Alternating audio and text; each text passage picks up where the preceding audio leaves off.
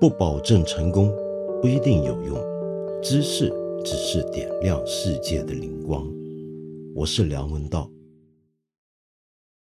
哈哈，这个场景是不是感觉走错门了？你好呀，这里还是日光之下。我非常喜欢梁文道。今天呢，就是梁文道夸夸大会，下边会称呼他梁先生。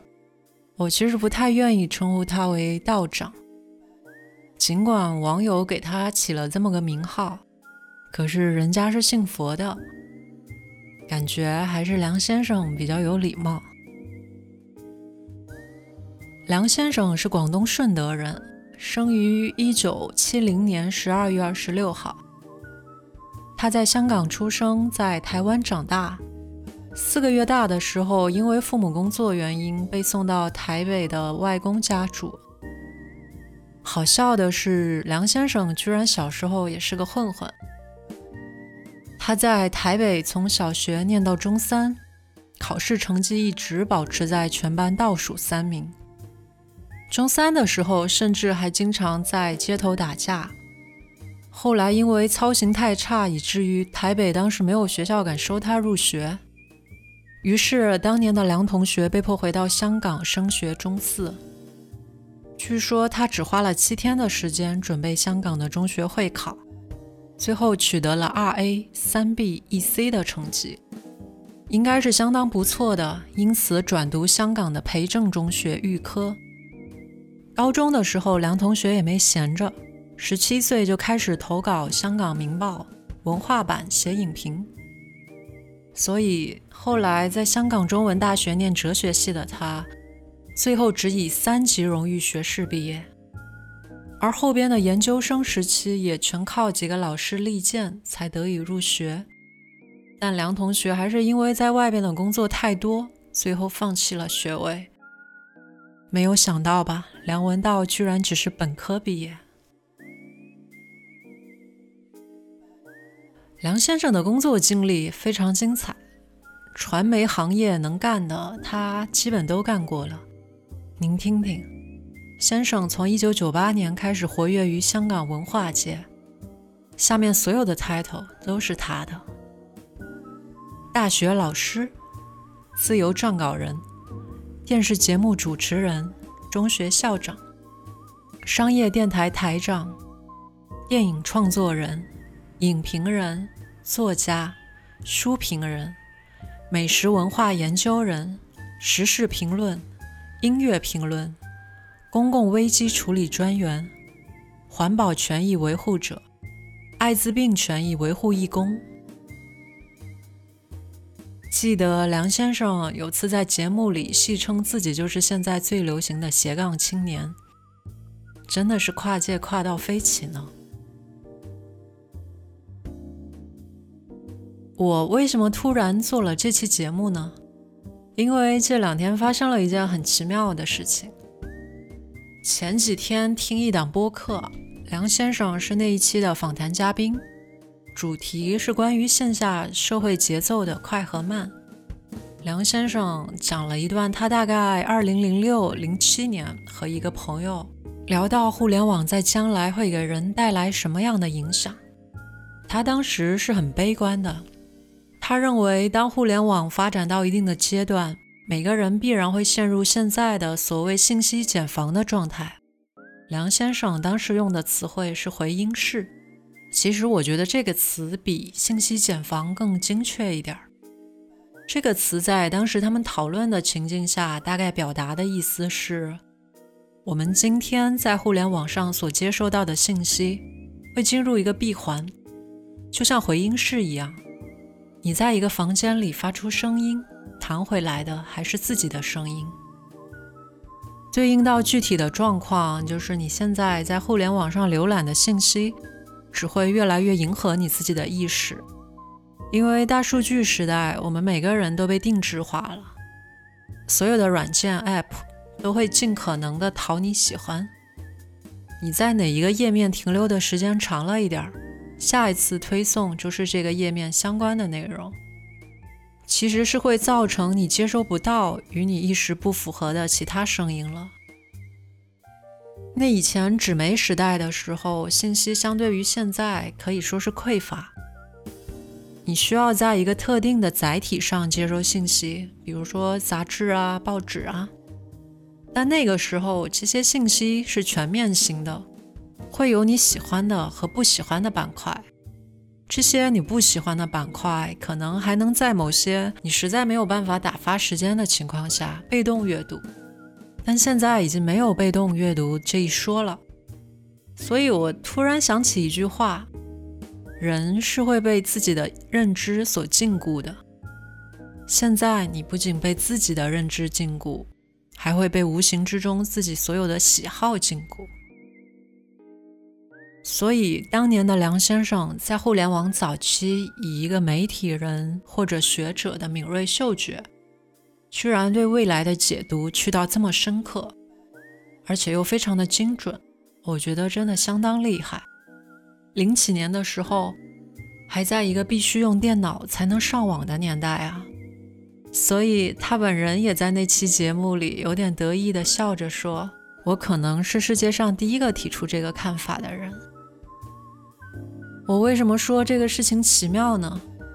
因为昨天我居然又在另外一个博客里听到那期的主持人和访谈嘉宾又提起了一件类似的事情，说梁先生早些年曾经和文学系教授徐子东讨论过相同的问题，但是讨论的点不太一样。梁先生认为未来互联网会成为一种像呼吸一样的存在，不会像当时还存在上网这个概念。上网就意味着在特定的时间用特定的设备上网，这个行为会慢慢的消失。当没有了这个边界以后，未来我们会直接生活在互联网里。当时徐子东是不赞成梁先生的观点的。徐子东认为人是可以随自己的喜好选择，就像选择去旅游、去吃饭，或者选择去上网。那么接下来的情况，今天大家都知道了。我们是没有办法摆脱互联网的，或者说很少有人想要去摆脱。现在失去了网络，我们甚至没有办法说话。而比我们年纪更小一点的九五后、零零后，他们甚至没有经历过没有互联网的生活。听完这两件事情，有没有 feel 到梁先生的好呢？如果没有，我再继续安利一下。我听播客有好几年了，比如忽左忽右、坏蛋调频、日坛公园，还有豆瓣的雨前雨街做的美食播客《胖胖三人行》，其他杂七杂八脱口秀类的也稍微听一点儿。到现在收听时间最长的还是梁文道的八分。这档节目目前在小宇宙和看理想两个平台可以收听。听惯了梁先生的八分之后，我很多播客都听不下去了。为什么呢？举个例子，前两天跟一个朋友聊天，他当时挺焦虑的，从一件小事情开始无限发散。然后最后陷入一种巨大的焦虑。其实一般我们自己焦虑也都是这样的情况。我当时呢给人一顿开解，后来过了两小时，他说他正在看圆桌派那一期，周轶君说了这么一句话：焦虑的反义词是什么呢？是具体。有没有瞬间觉得这句话非常精准的戳到重点？我当时在跟朋友的那个对话里看到这句话的时候，倒吸一口凉气，真的太准确了。就是他们这些读书多的，而且保持高度思考的人，讲话就是不一样的。他们说的话，我想到一种恰当的比喻，就好比凝结的晶体。他们把那些细碎的、笼统的东西都筛掉了，再把剩下的浓缩成大家都能听懂的表达。这些人真的就是人间之光呀！八分这档播客早期讲文化和社会学的节目比较多，到现在时事点评会比较多。我这个人是不看新闻的，是真的几乎不看任何新闻。但是梁先生的时事评论我会听，为什么呢？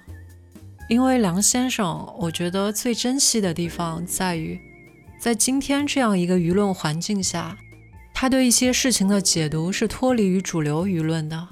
而且保有知识分子那种对人间的悲悯和热爱，也不必去讨好任何一个群体，非常客观。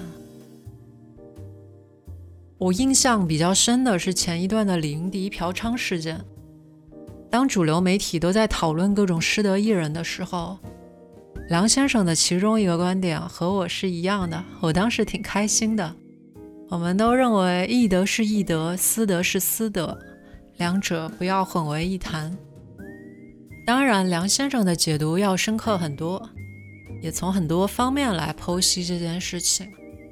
他认为，国内对失德艺人的一棒子打死的举措，是否是一个最好的处理方式，是值得思考的。另外，我想到的一个例子是陈冠希，具体的就不用多说了，大家都清楚。陈冠希的演技，大家也是知道的。再回到李云迪事件，梁先生认为，为什么李云迪在被抓捕之后就被爆出来，而不是等到审判结果判定之后呢？相关部门在半遮半掩的情况下，在微博上对这件事情进行报道，对于被报道的公众人物又是否公平呢？为什么张三李四被抓捕却没有一一进行播报呢？然后再换另外一个角度来看，虽然表面上唯一的受害者是涉嫌犯法的李云迪，但是犯法这件事情本身是对公众的伤害。法律代表了人民的公义，是大家共同认定的事情。人在触犯法律的时候，相当于在法律这张网上戳了一个洞，就像婚内出轨。假如你的伴侣直到老死都没有发现这件事情，看起来你是没有构成实质性伤害的，但是你伤害的是婚姻这个神圣契约的本身，跟犯法构成对公众的伤害是一样的道理。还有个观点也很有意思，梁先生是骨灰级的古典音乐爱好者。他认为，或许这个事件对于李云迪本人是个好机会。他曾经非常欣赏这位史上最年轻的肖邦国际钢琴比赛的华人冠军李云迪，当年只有十八岁。但是后来爆出李云迪因为参加黄晓明的两亿天价婚礼而缺席了几天肖邦钢琴比赛评委一职的事件，梁先生是很痛心的。痛心李云迪这些年对钢琴的疏忽，沉迷娱乐圈，而一个艺术家是不应该如此的。这会儿李云迪出事了以后，国内混不下去了，正好可以好好静下心来弹钢琴。